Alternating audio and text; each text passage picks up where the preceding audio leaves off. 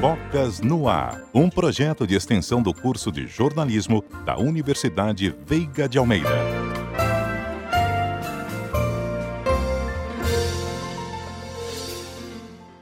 O breaking nasceu em Nova York na década de 1970 e foi criado por afro-americanos, latinos e imigrantes. Atualmente, segundo o site da World Dance Sport Federation, existem cerca de 10 mil dançarinos de breaking federados ao redor do mundo. No Brasil, esse estilo de dança chegou no início dos anos 80. O departamento de breaking do Conselho Nacional de Dança Desportiva já tem mais de 60 dançarinos, que também são conhecidos como B-Boys ou B-Girls, filiados à instituição. Com um pouco mais de cinco décadas após a criação do movimento, o Comitê Olímpico Internacional incluiu o breaking na próxima edição das Olimpíadas em 2024 em Paris. O objetivo dessa iniciativa é abrir espaço para esportes populares no mega evento e estimular o interesse de gerações mais jovens pelas competições. Detalhes com a repórter Amanda Ramos.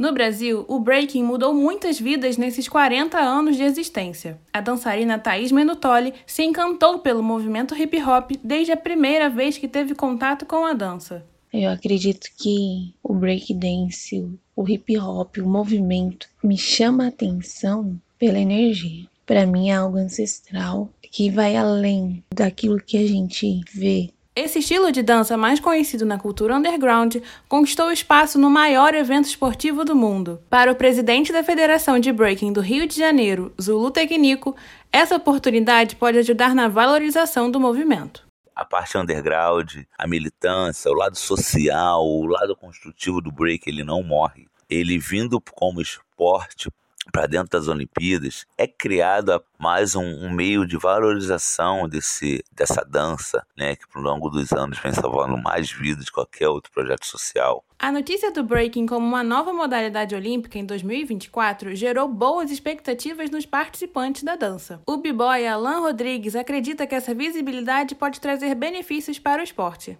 Quando eu descobri que o break ia fazer parte das Olimpíadas, fiquei bastante animado com a ideia, porque ia gerar uma visibilidade bem legal, poderia traçar um rumo novo pro break, no sentido de ter reconhecimento, a galera conhecer mais. Já a equipe de breaking do Conselho Nacional de Dança Desportiva está confiante na boa estreia da seleção brasileira em Paris 2024. A vice-diretora do Departamento de Breaking da CNDD, Lucimar Santos, comenta sobre a felicidade de ver a evolução do movimento. Apesar de ser um estilo getificado, ele saiu de um cenário totalmente underground e foi para os palcos, né? atravessou fronteiras e ganhou o mundo, né? grandes produções mundiais. E é uma cultura juvenil muito forte e única. E não tinha como ser diferente. Para mim, não é uma novidade, sim uma consequência de tudo que somos enquanto cultura e arte, e agora também somos esporte olímpico. A Big Girl Thaís Menutoli teme que a identidade da cultura hip hop seja perdida no processo de transformação em modalidade olímpica.